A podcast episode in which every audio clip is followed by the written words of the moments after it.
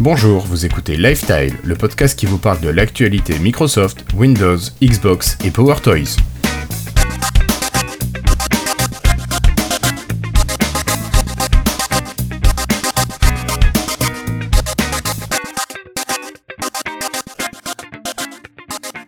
Bienvenue à toutes et à tous, vous écoutez Lifestyle, c'est l'épisode 169 et nous sommes le jeudi 5 décembre 2019. Vous pouvez retrouver le podcast sur lifetile.fr, bien sûr sur le site, mais également sur notre flux RSS podcast.lifetile.fr et la chaîne YouTube accessible à l'adresse youtube.lifetile.fr. Vous pouvez nous retrouver également sur le Slack dédié de l'association. Pour cela, c'est simple, vous envoyez une demande d'invitation à contact.lifetime.fr et mon camarade Cassim ici présent ou le camarade Flobo sera euh, en charge de vous accepter. Donc vous avez compris que Cassim était à côté de moi. Bonsoir Cassim. Bonsoir, ça commence à devenir une petite habitude, euh, les, nos têtes à tête de podcast. C'est ça, nos têtes à tête du jeudi soir. Euh, il y en a qui vont jaser. Bon, mais Florian voulait être là, mais vu qu'on a enregistré mardi dernier un M-Story, euh, il n'a pas pu être présent. Bah, si on se répartit les tâches, c'est bien. On se répartit les tâches. À lui, l'histoire de Microsoft. Bon, Cassim, je crois que sans plus attendre, nous allons passer à l'actualité de la semaine qui a été plutôt ludique. Allez, c'est parti.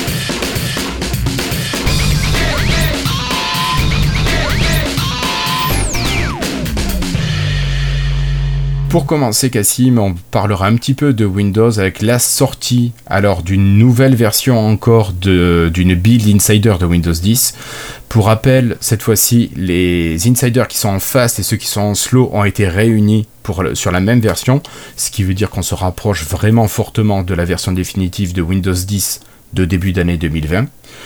Et à part ça, on signale beaucoup de correctifs de bugs, quelques problèmes encore qui persistent, mais qui sont en train d'être corrigés par Microsoft.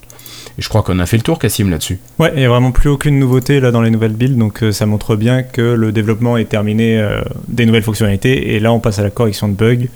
Et donc, comme tu as dit, ils en ont corrigé pas mal. et la liste des problèmes connus euh, devient assez légère maintenant. Il n'y a plus que mm. quelques points vraiment très spécifiques qui toucheront en plus, je pense, une petite minorité d'utilisateurs. Ça m'étonnerait pas qu'ils proposent bientôt les builds aussi dans la boucle Insider Preview, donc celle qui est vraiment. Euh, la, la, plus proche euh, des, de la version stable. Oui, tout à fait. Au niveau de ce qui ne fonctionne pas encore, il y a certains problèmes de détection de matériel USB après la mise à jour et euh, l'anti-cheat Battle Eye ne fonctionne pas chez certains utilisateurs. Donc ça peut pénaliser quelques joueurs. À vous de voir si vous risquez ou pas de faire cette mise à jour. Allez, pour continuer, il y a une mise à jour des Power Toys. Donc ça, c'est notre camarade Florian qui nous avait parlé des Power Toys. Ce sont des petits outils qui rajoutent des fonctionnalités à Windows. Pour l'instant, trois grandes fonctionnalités. La première, c'est le rename. Alors, euh, comment il s'appelle? Euh, Le Power Rename qui permet de renommer par lot tout un paquet de fichiers pratique pour les photos, les fichiers audio, ce genre de choses. Vous avez également euh, un outil qui vous permet de retrouver tous les raccourcis qui existent dans Windows. Avec un appui long sur votre bouton Windows de plus d'une seconde, ça déclenche l'apparition du panneau qui affiche les raccourcis. Et enfin, vous avez un gestionnaire de fenêtres euh, élaboré et même moderne évolué qui va vous afficher des, fenêtres complexes. Vous allez pouvoir organiser votre écran, enregistrer votre répartition des fenêtres pour être plus performant. Donc gérer vos multi-écrans aussi, ça sera quand même assez pratique. Je sais pas si c'est quelque chose que tu utilises ça.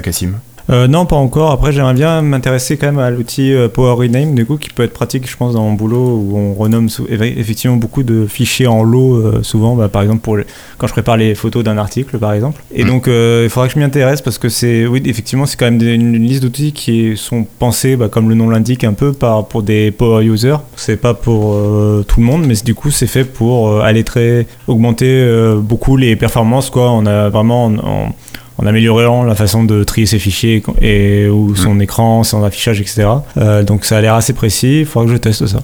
Je sais pas si tu l'utilises. Euh, non, je l'utilise pas encore, mais je prévois de faire un tuto d'installation des Power Toys et d'une prise en main, donc ça pourrait être sympa pour euh, ceux qui voudraient franchir le pas. Mais je pense que c'est quand même, enfin, vous installez un fichier .msi, quoi, il n'y a rien vraiment de compliqué.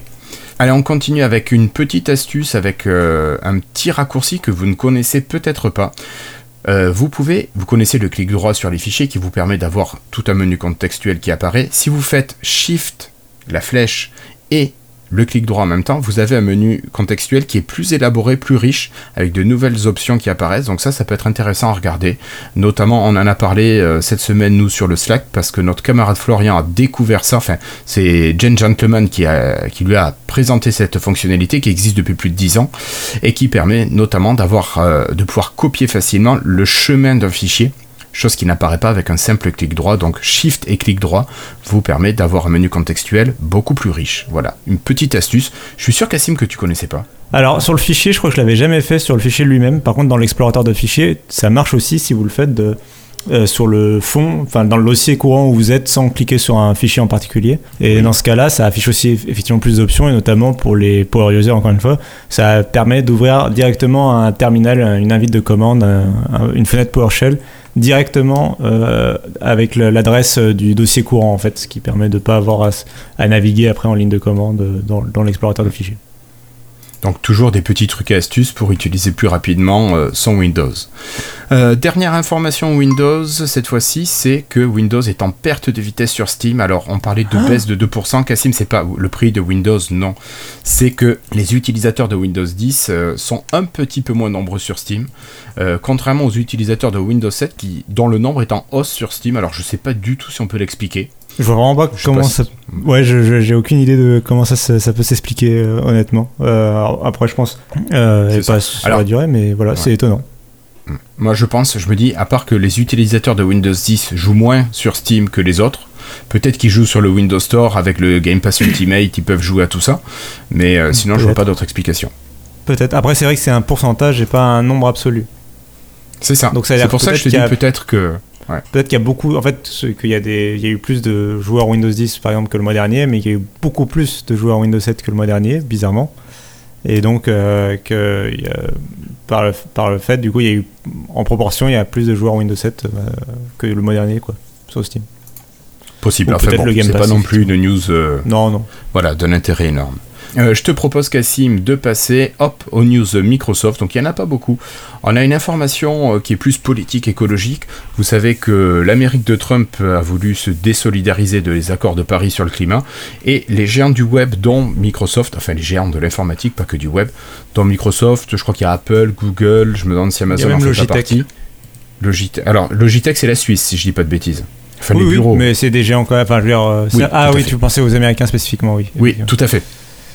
Ben oui, parce que euh, justement, ces entreprises américaines ont décidé de s'engager dans les accords de Paris. Ils le font pas de manière euh, nationale, mais voilà, les entreprises s'engagent pour euh, essayer d'être un peu plus vert, un peu plus respectueux de l'environnement. Donc, même si je pense qu'il y a un petit peu de greenwashing là-dedans, c'est quand même une intention qui est louable, je pense, à la base. Hein. Bah, leur façon de gouverner étant ce qu'elle est, c'est pas, pas, que valable aux États-Unis, mais en plus, il faut savoir que euh, il y, a, des, par exemple, il y a des États aussi ou des villes qui, qui sont inscrits dans le, pareil, dans le, dans le traité euh, des villes américaines, des États américains. Je crois que la Californie, par exemple, est, euh, a signé les accords de Paris. En fait, malgré, là, la décision de Trump ne concerne que l'État fédéral, donc vraiment le gouvernement, la Maison Blanche, quoi. Mais mm-hmm. le, il peut y avoir, indépendamment, il peut y avoir des, des entités, des branches des États-Unis qui acceptent quand même de signer le papier. Et notamment, bah, là, tu parlais des entreprises, du coup. Ça en fait partie. D'accord. Ok. Donc on n'ira pas plus loin là-dessus et on va passer sans transition à Microsoft 365. Donc vous connaissez euh, Office 365, la suite bureautique. Microsoft 365, c'est tout l'ensemble des services Microsoft. Donc ça va de Windows en passant par Office et jusqu'à présent ça n'existait que pour les professionnels, et eh bien à partir du printemps 2020, Microsoft 365 sera disponible pour les particuliers. Alors on n'a pas le détail précis encore, ce sont encore des... Alors pas des bruits de couloir, mais c'est quelque chose qui n'a pas été annoncé officiellement, Cassim si je dis pas de bêtises, mais qui est connu maintenant dans la sphère Microsoft. Tout à fait, c'est euh, un article de Mary-Jo Foley qui, qui, euh, qui, révèle ça. Et bon, elle a interrogé ses sources et c'est une journée un peu plus fiable, donc il n'y a pas de, pas de problème sur la crédibilité. Effectivement, ça n'a juste pas été officialisé pour le moment. On peut dire qu'aujourd'hui, Microsoft travaille dessus. Euh, et d'après la description qu'en fait la journaliste, du coup, c'est ça a l'air d'être un nouveau nom en fait pour Office 365, un renommage du service. Euh, qui en plus ajouterait quelques éléments supplémentaires, mais ce serait dans un premier temps essentiellement vraiment un renommage. Donc à la place de s'inscrire pour euh, Office 365 euh, personnel ou famille, on aurait Microsoft 365 comme abonnement. Et donc, il intégrerait donc tout ce que intègre Office aujourd'hui, donc l'accès aux applications, du stockage sur OneDrive et compagnie, et quelque chose en plus, notamment une version grand public de Teams, a priori, et surtout un gestionnaire de mots de passe. Euh, donc qui sera un tout nouveau service du coup, parce que pour l'instant Microsoft n'a pas de gestionnaire de mot de passe euh, à ma connaissance, hormis dans Edge euh, qui peut stocker des mots de passe, mais oui, ils mais c'est pas, un gestionnaire, ouais. ouais. ouais. Tu veux dire un concurrent à LastPass ou un truc comme ça? Tout à fait, c'est ça. Donc on verra ce que ça peut donner, ça peut être intéressant, mais pour l'instant, ce serait dans un premier temps, en tout cas, beaucoup, vraiment ancré sur Office 365. Et, et, et surtout, un grand absent dans la, moi qui m'a choqué un peu dans son article, et elle le mentionne, je crois, c'est euh, n'y aurait pas les abonnements Xbox en fait dans l'abonnement, alors que c'est un tu vois, on pourrait imaginer un abonnement qui couvre tout Microsoft pour le grand public, bah, tu penses à tout Microsoft, tu te dis, ah bah il va y avoir Xbox dedans. Et en fait, pour l'instant, non, ce serait vraiment le côté euh, bureautique, euh, travail, enfin même si c'est personnel, familial, le côté un peu bureautique de Microsoft. Hum, hum. Alors ça me choque pas tant que ça au premier abord, parce que tu vois, quand tu me dis Microsoft 365, je vais d'abord penser Windows, Office. C'est vraiment les premiers services. à la rigueur, Teams, Skype. Tu pourras avoir peut-être des minutes de Skype, j'en sais rien dedans. Mais c'est vrai que Xbox, jusqu'à présent, Microsoft a un petit peu évité de mettre le nom Microsoft sur la Xbox. Donc ça reste pas non plus illogique. Quoique. Mhm. Enfin voilà. Non, je suis d'accord. Ah, ouais. Euh, T'avais pas d'autres informations par rapport à Office cette fois-ci et le monde mobile? Oui, ils ont annoncé aussi, effectivement, tu fais bien de me, le rappeler, euh, euh, ils viennent d'annoncer, euh, juste avant qu'on débute l'enregistrement, une refonte complète des applications, et donc probablement pour aller avec ce Microsoft 365, une refonte complète des applications mobiles sur Android et iOS des applications Microsoft. Donc ça concerne Word, Excel et PowerPoint, mais aussi Outlook et OneDrive. Et donc ça permet de continuer le travail qu'ils avaient déjà annoncé et lancé avec leurs nouveaux icônes. Euh, et là, c'est vraiment toute l'interface de l'application qui a été repensée et avec un, support natif du thème clair et du thème sombre, le thème sombre étant particulièrement populaire en ce moment sur mobile. Et donc ça donne une interface quand même qui est assez cohérente, puis euh, ils ont une façon de présenter ça qui est assez élégante sur leur site. Euh, donc voilà, ça permettra d'avoir des applications Microsoft. Eux, ils veulent vraiment que on, puisse passer, que tu puisses passer d'une surface duo à un iPad et que ce soit cohérent. La même expérience. Exactement, la même expérience et que ce soit cohérent. Hmm. D'accord, ok. Bon, mais je pense que tu as fait le tour, il n'y a pas grand chose de plus à rajouter. Moi, je vous propose de continuer. Alors, cette fois-ci, toujours t'en parler sur mobile. Donc, on a les applications Office qui sont mises à jour. On a également Todo qui est mis à jour. Alors, dans les ajouts qui arrivent, il va y avoir la possibilité d'imprimer vos listes. Ça, c'est quand même un truc qui peut être intéressant pour certains. Euh, vous allez avoir des changements graphiques, le mode sombre, le mode clair aussi qui vont être euh, de la partie. Et vous avez de nombreuses options dans la possibilité de cacher ou d'afficher les tâches qui ont été réalisées. Ça peut être bien aussi pour savoir où est-ce qu'on en est si on a beaucoup de tâches. Voilà. Donc je sais pas toi Cassim, si tu as d'autres choses à rajouter sur Todo, si on enchaîne avec... Euh, non, ça reste une application simple et efficace. Quoi. Donc, euh, Ok. Allez, donc on enchaîne avec euh, Edge version Chromium qui va encore arriver des mises à jour, que ce soit en version dev ou en version Canary. Alors cette fois-ci, sur la version dev, il y a l'arrivée de la gomme dans le stylet. Donc vous savez peut-être que euh, dans Chromium, enfin pardon, dans Edge version Chromium, vous allez pouvoir utiliser votre stylet si vous avez une surface ou un appareil équivalent pour prendre des notes directement sur votre page web. Jusqu'à présent, vous ne pouviez pas gommer avec euh, l'arrière du stylet, mais maintenant c'est chose possible avec la dernière mise à jour, vous pouvez gommer. Donc c'est pas grand chose, mais c'est la suite des mises à jour qui étaient déjà arrivées. Euh, voilà. Et puis dans la version Canary, on a quoi? On a la possibilité d'afficher les mots de passe et un mode lecture amélioré. Alors, euh, j'ai pas trouvé l'amélioration. Je sais pas si tu as essayé Cassim, moi je trouve que le mode lecture est déjà bien. Euh, non, je dois t'avouer que moi j'utilise euh, en mode euh, bêta ou stable de le nouveau Edge, donc du coup, enfin, je, je, les ai pas en mode Canary et Dev, donc j'ai pas eu encore cette nouveauté. Je l'aurai dans deux mois. non, je ne sais pas quand je l'aurai, mais je l'aurai bientôt. Bah écoute, moi j'ai essayé les deux entre la Dev et la Canary, j'ai pas vu de différence au niveau du mode lecture, donc bon. Allez, c'est pas grave. Euh, on continue cette fois-ci avec une histoire de, guéguerre entre fondeurs. Si je te dis Qualcomm, si je te dis conférence, si je te dis Intel, ça te fait penser peut-être à certaines informations récentes, Cassim? Oui, euh, c'est un peu la guéguerre un peu entre, euh, entre Intel effectivement et, Qualcomm sur le mobile. qui se fait sur fond en fait. donc là, il y a en fait il y a Intel qui qui accuse Qualcomm de l'avoir sorti du, du marché mobile.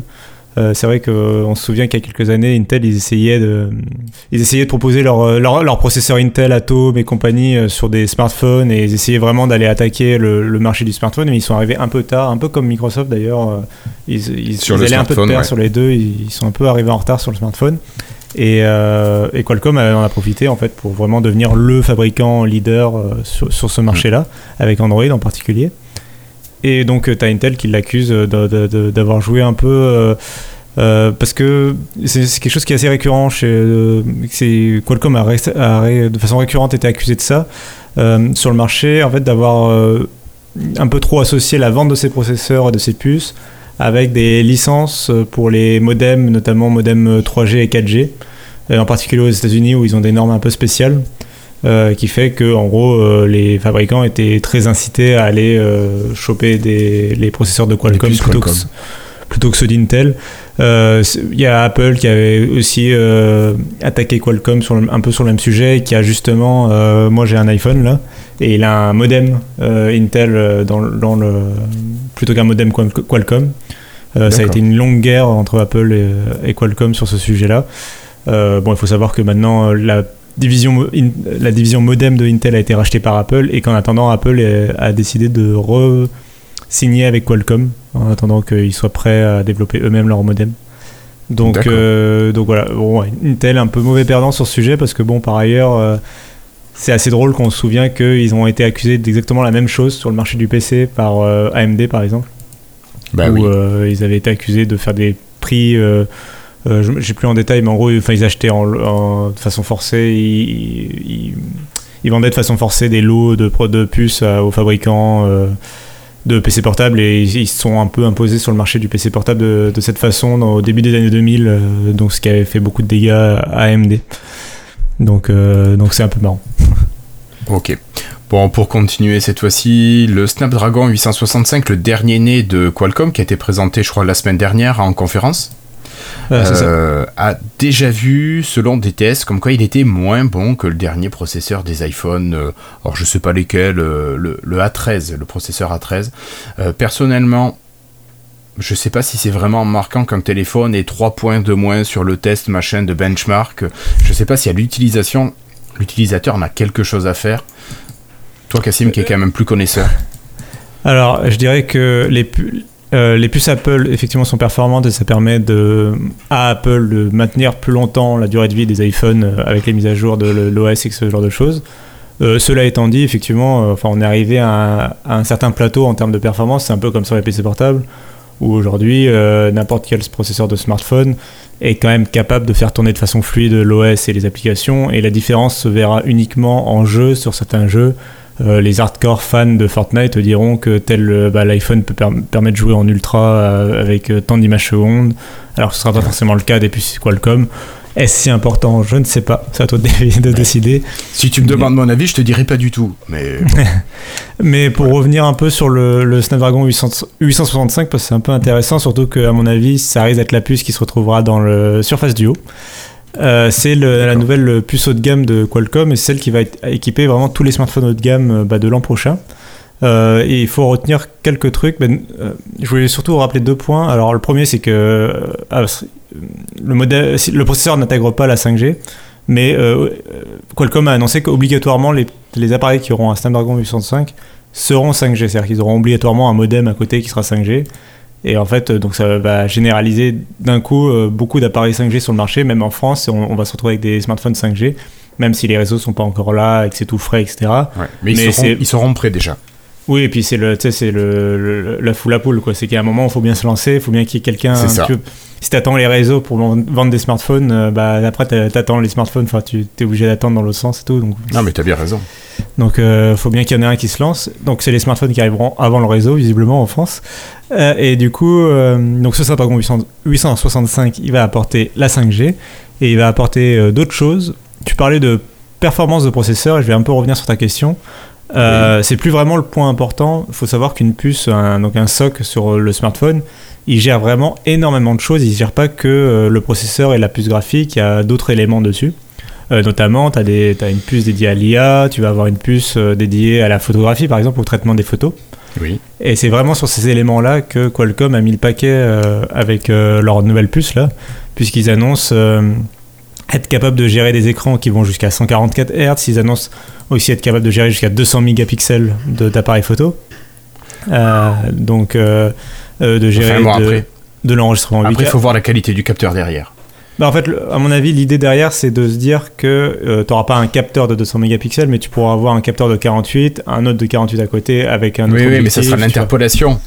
Mais bon, après, on en parlait sur le Slack. On a un photographe professionnel qui est avec nous sur le Slack et qui trouve que la course pixel reste un peu la course au kiki et que c'est pas vraiment intéressant au niveau qualité photo.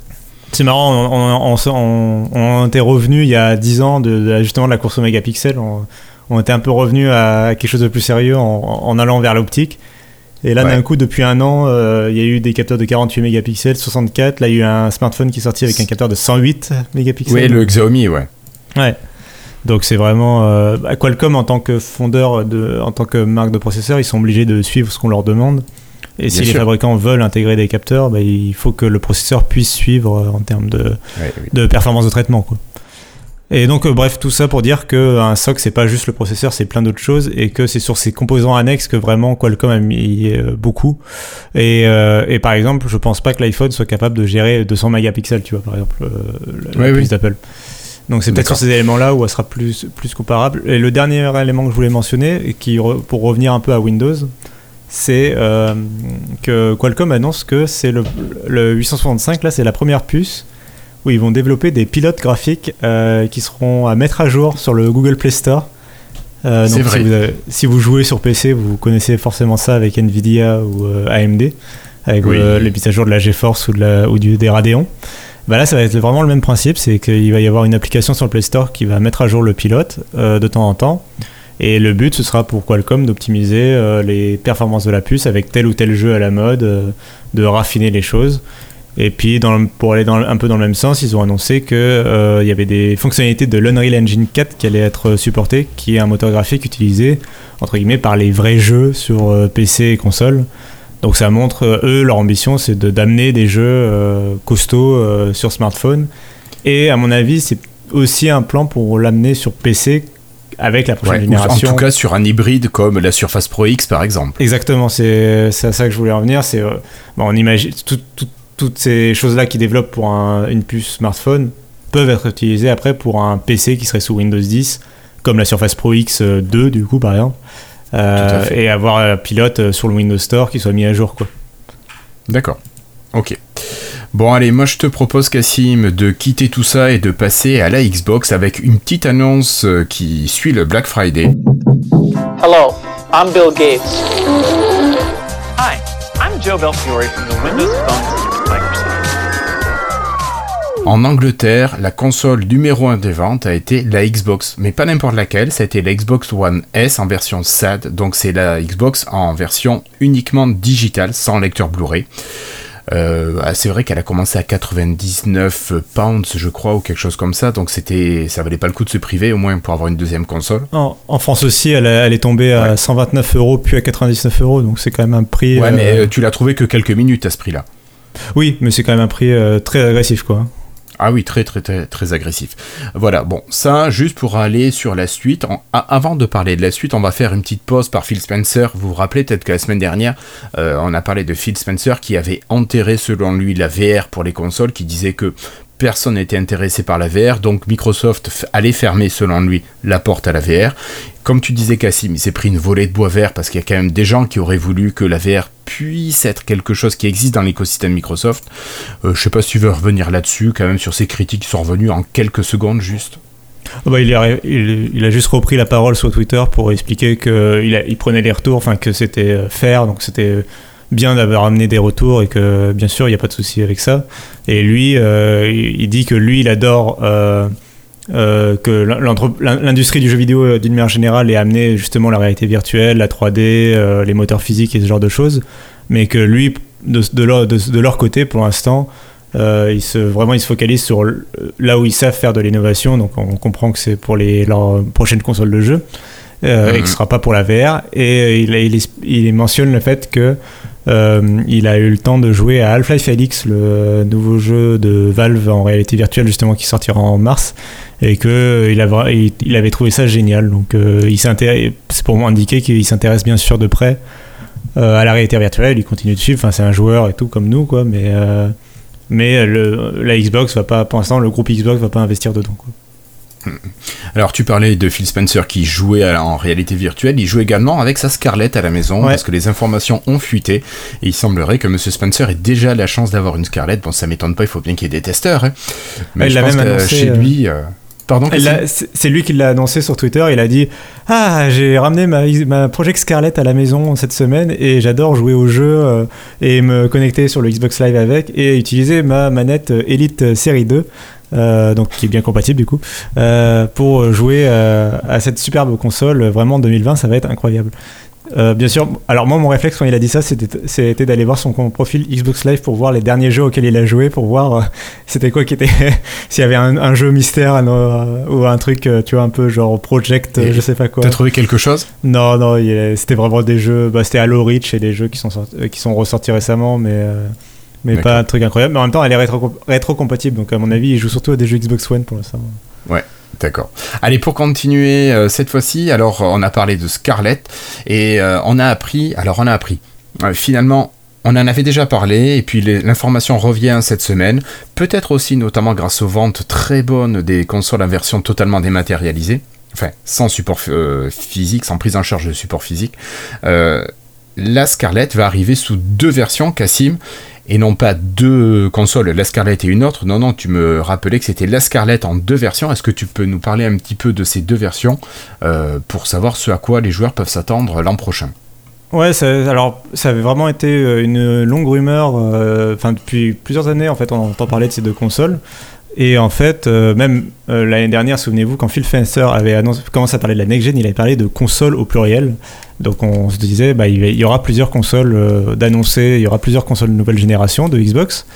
Euh, et là, à l'E3 cette année, il avait annoncé, enfin ils ont annoncé que Project Scarlett avec des euh, spécifications que pour une seule console. On se dire, ah bah mince, ils, ils en ont peut-être annulé une entre temps, c'était bizarre.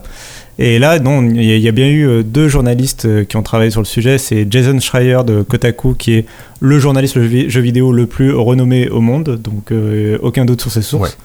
Euh, et euh, Tom Warren de The Verge qui est spécialiste de Microsoft. Donc pareil très peu de doute. En plus les deux euh, donc ont des sources concordantes et disent la même chose. Donc il y a un niveau de, certitude qui est assez élevé sur cette info. Alors ce qu'il faut comprendre c'est que c'est une info qui est pour moi elle est sûre pour aujourd'hui à l'heure actuelle ça veut pas dire le, ça peut être annulé d'ici d'ici six mois le lancement est dans un an tout peut arriver en un an euh, là, voilà, là on est sûr à peu près de ça pour aujourd'hui. Et donc il y a deux consoles. Donc euh, c'est le Project Scarlett, il regroupe deux consoles. D'une part, Anaconda, c'est la console super puissante dont Microsoft a déjà parlé à l'E3, c'est celle avec le ray tracing, la 4K, 120 FPS, tout ça. Enfin, et celle qui aura un lecteur de Blu-ray oui, elle aura un lecteur de Blu-ray, elle sera rétrocompatible, euh, tout ça, voilà, tout ce qu'ils ont présenté jusque-là, c'est pour cette console-là. Et maintenant, on a donc cette autre console qui est en rumeur, qui s'appelle, euh, qui a comme nom de code euh, toujours dans le projet Scarlett. Elle a comme nom de code Lockhart et elle serait euh, moins performante. Elle n'aurait pas de lecteur Blu-ray. alors, elle aurait plusieurs avancées du projet Scarlett. Donc, elle aurait toujours le SSD ultra rapide. Elle aurait toujours le processeur plus rapide, mais la partie graphique, la puissance de calcul graphique, serait beaucoup plus faible. elle serait de l'ordre d'une PlayStation 4 Pro, donc c'est-à-dire qu'elle serait même plus faible que la Xbox One X. Et ça, c'est quand même assez étonnant. Je trouve ça aussi assez étonnant. Alors, on va, y revenir. Juste, euh, donc pour à titre d'information, l'unité de mesure que les fabricants aiment bien utiliser, c'est les teraflops pour mesurer la, puissance d'une console. Et, euh, et donc, d'après The Verge, la Xbox Anaconda, donc la plus puissante des deux, elle a une puissance de 10, teraflops. C'est l'équivalent de ce que propose Google euh, Stadia. et ce serait, d'après Kotaku, Mais sans le lag cette fois-ci sans le lag et euh, sans la compression euh, type YouTube. Euh, et, tu m'étonnes. Et cette puissance de calcul, ce serait équivalent à peu près à la PlayStation 5, apparemment, d'après les, bruits de couleur des développeurs. Les deux consoles sont vraiment au coude à coude, il n'y en a pas une qui est vraiment plus puissante que l'autre. la PlayStation 5 et la Xbox seraient au même niveau. Par contre, la Oui. low card, donc, elle serait, du niveau, elle serait à 4 teraflops seulement, donc c'est à moins de la moitié. Euh, Ah oui. Et elle serait vraiment équivalente à une PlayStation 4 Pro. Euh, d'après le- donc toujours d'après ces sources-là, le but, en fait, ce serait que la euh, Xbox Anaconda, donc soit le modèle vraiment premium, puisse faire tourner les jeux euh, en 4K à 60 images secondes. Et le but, ce serait que la low card, la console moins puissante, euh, soit euh, fasse tourner les jeux avec la même qualité graphique, mais seulement en euh, 1440p en QHD, c'est-à-dire une définition euh, bien inférieure, euh, et à toujours à 60 images secondes. Donc en fait, elle euh, rognerait surtout sur la euh, définition d'image et sur le, euh, le Blu-ray, donc le lecteur Blu-ray. Euh, bien sûr, le but, c'est euh, de pouvoir vendre une console qui serait beaucoup moins chère euh, que, la, que la- la- le modèle supérieur et probablement que la PlayStation 5 du coup. Euh, Mhm. on, on pourrait même imaginer un, un- alors on sait pas du tout les prix pour l'instant des consoles, mais on pourrait imaginer une PlayStation 5 qui serait peut-être euh, un peu plus un peu moins chère que la Xbox la plus chère parce que Sony a toujours a souvent été plus agressif sur ses tarifs. On se souvient la Xbox One et la Xbox One X c'était 500 euros, la PlayStation 4 et la PlayStation 4 Pro c'était 400 euros. Donc Sony a souvent été plus agressif. Là, on pourrait imaginer une Xbox à 500 euros, une PlayStation, 4 une PlayStation 5 à 400 euros, et la, la, le carte, par exemple, tu vois, à 350 euros. Enfin, quelque chose où, du coup, Ouais. euh, Microsoft prendrait en étau euh, la console. Ouais, enfin 300 même, il faudrait pas que ce soit si près de la PlayStation 5. Ouais, euh, bah, là, c'est voilà, c'est tout l'enjeu pour Microsoft euh, de pouvoir maîtriser. C'est pour ça qu'à mon avis, ils jouent. Enfin, ils sont pas encore sur deux sur ce plan-là. C'est parce que c'est, à mon avis, compliqué. euh, c'est compliqué vraiment euh, pour convaincre les développeurs et tout ça, à mon avis, de de, bah, bah, de réussir ce lancement. Puis il faut bien l'expliquer aux gens, il faut faire comprendre les différences, etc. Il faut réussir à promettre ce qui sera bien expliquer ce qui sera différent et pas promettre trop de performance, par exemple pour la console la moins performante, enfin des choses comme ça. Euh, donc, euh, si tu commences à promettre que les jeux tourneront exactement de la même façon, faut faire très gaffe à ce que les jeux tournent exactement de la même façon, par exemple. C'est ce genre de point sur lequel il va falloir faire attention. Je sais pas ce que toi tu en penses. Ben écoute, euh, moi je t'avoue, je suis quand même très partagé parce que le lecteur Blu-ray c'est quelque chose dont je me sers assez régulièrement. Ma console c'est mon lecteur multimédia de salon, donc j'ai besoin d'un lecteur Blu-ray. Par contre, tu me dis, euh, j'ai une télé qui est juste en Full HD, j'ai Ouais, pas une télé pas 4K. et je me fous d'avoir une télé 4K. Et justement, c'est un peu le but, j'ai l'impression, de ce modèle. Et oui, mais sauf que moi, tu me Mais dis, pas le Blu-ray. ok, elle fait euh, un petit peu plus que 1080p. Super, moi ça me suffit. J'ai pas besoin de la résolution 4K sur la console. 60 images secondes, nickel. Je sais même pas si ma télé affiche du 60 images secondes. Par contre, tu me dis qu'elle a pas de Blu-ray, et là je vais tiquer. Parce que je me dis, à quoi ça me sert d'avoir une console qui est à peine plus puissante que ma One S, qui n'a pas de Blu-ray, dont je me sers euh, pas chaque semaine, mais presque. Voilà, à, quoi ça va me servir d'avoir cette euh, low carte finalement? Est-ce qu'il vaut mieux pas pour moi que je passe sur une Anaconda? Ouais, bah ça, ça va être. euh, je, je là, je suis vraiment très partagé parce que la résolution finalement, ça, je m'en- enfin, ça me suffit largement, mais j'aurais besoin de ce lecteur Blu-ray en plus. Ou est-ce que tu pourrais le rajouter ensuite, je sais pas. Bah, je pense pas que tu pourras le rajouter. Enfin, on verra. hein, j'en sais- en même temps, j'en sais rien. Et en même temps, ils ont fait des designs modulaires pour les surfaces. Donc, bon, c'était, on sait jamais. En même temps, c'est vrai qu'ils pourraient très bien dire que voilà, tu peux le réparer toi-même, tu peux moduler, Mais non, mais modulariser. Tu la pourrais à la rigueur imaginer de pouvoir acheter ton petit module Blu-ray que tu branches un Mhm. USB derrière ou je sais pas comment, et euh, comme tu peux avoir, tu sais, un lecteur Blu-ray externe sur un, un PC. Même Oui, bah, c'est ce que- elle accepte un lecteur Bluray externe, tu le branches et puis c'est réglé. C'est ce que Microsoft proposait euh, à l'époque de la Xbox 360 avec euh, le, le HD DVD, ouais, tu, tu avais ça. Mais euh, alors moi j'avais deux, deux, deux points comme ça euh, qui me venaient en tête sur cette affaire. C'est euh, alors d'une part dans les rumeurs, dans les infos aussi, il y a le fait que Google, c'est marrant, Sony et Microsoft étaient terrorisés par l'arrivée de Google sur le marché avec. Stadia. Euh, Oui. Donc en, en 2018, c'est pour ça notamment que Microsoft a vachement annoncé xCloud il y a un an. Euh, on se souvient que t'as Google qui avait annoncé leur truc. 24 heures après, t'avais l'annonce de Microsoft pour dire, eh, nous aussi on fait du cloud gaming. Quoi. Donc tu sens qu'ils étaient vraiment flippés sur le truc. Et en fait, le lancement de Google Stadia les a complètement rassurés. C'est-à-dire qu'ils ont plus aucune crainte. Euh, oh, c'est bon finalement, c'est bon le marché il est à nous, pas de souci, c'est pas Google qui va, voilà. Ah bah, c'est vrai que Stadia se fait descendre en ce moment. Enfin, Oui, enfin le lancement se, se passe pas du tout bien, euh, effectivement. Enfin, il y a personne sur les serveurs, c'est pas très tip top quoi. Euh, bah, en fait, le, le- le lancement de Stadia est beaucoup comparé au lancement de la Xbox One, donc on verra après ce que ça donne, mais euh, ce qui est Ouais. pas une bonne nouvelle quoi. Enfin, c'est pas quelque chose de très pour positif. eux, non, c'est pas le bon plan. Et donc, ce qui me venait en tête, moi, c'était une ou deux choses. C'était d'abord que on a dit cette console, la low carte, là, elle serait idéale pour, pour faire des jeux, tourner des jeux en un peu plus beau que le Full HD. Euh, moi, ce qui me vient en tête, c'est le fait que est-ce que ce serait pas la, la console idéale pour xCloud justement?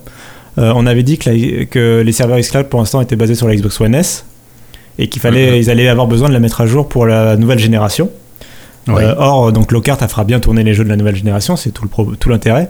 Et, euh, et je me dis que euh, ça m'étonnerait qu'ils aient la capacité de produire donc la Anaconda, la console la plus puissante, en suffisamment de grande qualité pour à la fois en vendre aux gens et en même temps la foutre dans leur serveur, tu vois. Euh, Ouais, En début de génération, les, les lignes de production elles sont quand même très très serrées et euh, ça risque d'être compliqué. Et, euh, et donc je me demande si Lockhart ce serait pas idéal justement de mettre ça dans leur serveur parce qu'on n'a pas besoin de. Enfin, pour le cloud gaming, je pense pas qu'on ait vraiment besoin de 4K euh, à 60 images secondes. On a parlé l'autre fois. Je pense que du 1080p, 1440p, ça suffit largement. Euh, Ce sera plus une, ce sera une meilleure définition que la plupart des smartphones. Euh, ce sera suffisant pour les tablettes et pour les télés, ce sera ok. Les gens regardent tous Netflix en 1080p, ils s'en rendent pas compte. Donc, euh, je, je pense vraiment pas qu'il y ait de soucis là-dessus. Et je pense que ce serait plutôt malin de la part de Microsoft, j'ai l'impression, de mettre ça dans leur serveur. euh, en attendant euh, un, un autre moment, peut-être de refaire une mise à jour, mais mais en attendant, vraiment pour diviser la production, ça me semblerait malin. Et à voir après, la guerre des prix. Moi, moi la seule crainte que j'ai, c'est. euh, là, on arrive sur une nouvelle génération.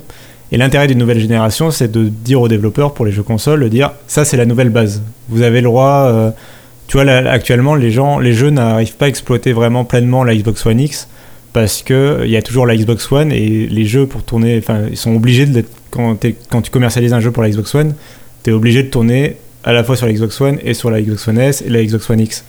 Et donc tu, tu es obligé de niveler vers le bas en fait. Ah, et, euh, et moi j'ai peur que, euh, on a dit, la- les deux consoles les plus puissantes, la PlayStation 5 et la Anaconda seraient équivalentes. Et moi j'ai peur que du coup le kart nivelle par le bas euh, ce qu'on aurait Ouais, dû sûr. avoir comme, euh, comme qualité graphique euh, si Microsoft lance vraiment cette console. On verra, hein, mais c'est un peu ma crainte. Après peut-être qu'ils vont vraiment s'assurer que les développeurs font le boulot, mais, mais ce serait ma crainte. Être obligé d'avoir deux versions, d'avoir une version Lockhart et une version Anaconda. Ouais, pour chaque voilà. enfin, pour chaque jeu et que, et que du coup, euh, les gens, bah, les développeurs vraiment prennent de base la Lockhart et fassent une version un peu plus beau pour la Anaconda, mais ça sert vraiment de base pour Lockhart en fait, et que du coup, on soit plombé pour les 6 ans à venir euh, jusqu'à Ah la ouais, prochaine ça serait version. quand même. Bah, c'est ça, c'est que c'est pour ça que je trouve ça dommage. Mais je suis, euh, je suis complètement d'accord avec toi. Bon, allez, on va laisser, on va refermer ce dossier euh, Xbox.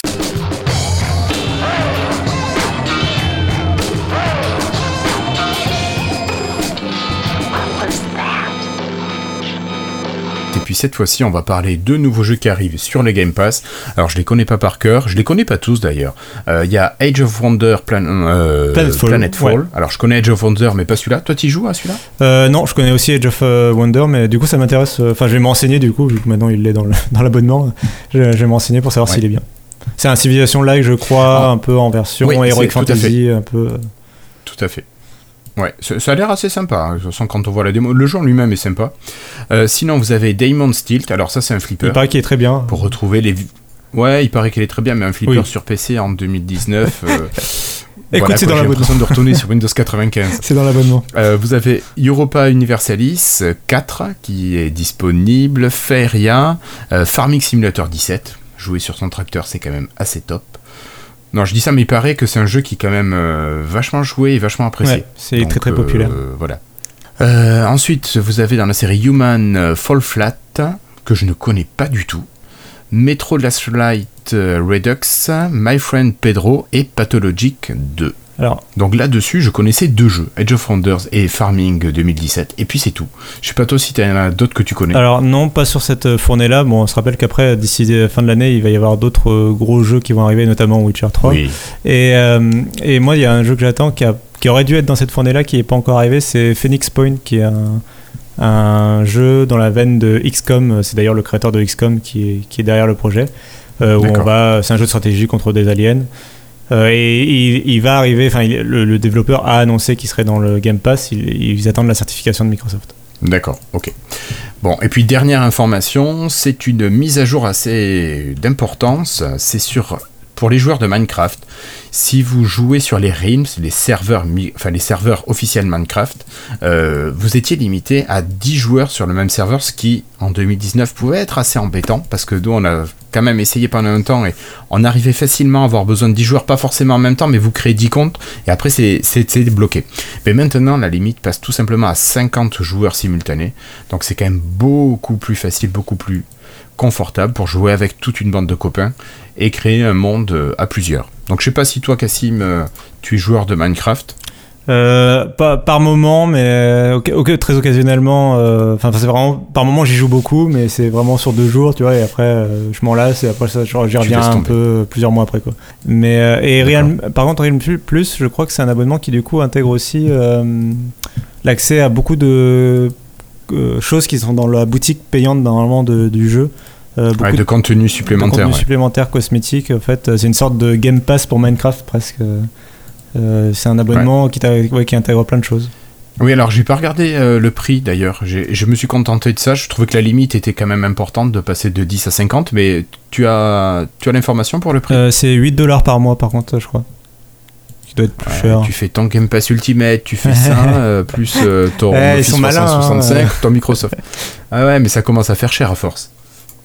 Euh, bon, Bekassim, je crois qu'on a fait euh, le tour de cette actu de la semaine. Un joli épisode qu'on a fait. Encore une grosse actu Xbox. Hein. Ouais, mais en même temps, bah, on va en parler toute l'année. Hein. Alors, spoiler alerte, ça sort fin 2020, donc euh, ça et Surface Duo, ça va être notre année. Hein. Ouais, je pense. Mais c'est bien, au moins, ça nous fera parler un petit peu de matériel. On a tellement râlé qu'il n'y avait plus rien pour nous chez Microsoft. Au moins, ça y est, on la retrouve fin de la traversée du désert. voilà, merci beaucoup Cassim. Merci à vous de nous avoir suivis. Merci Cassim. Euh, je vous donne rendez-vous normalement la semaine prochaine pour l'épisode 170. Euh, et puis on vous tient au courant pour les autres nouveautés. Allez, salut Cassim, au revoir tout le monde. Salut.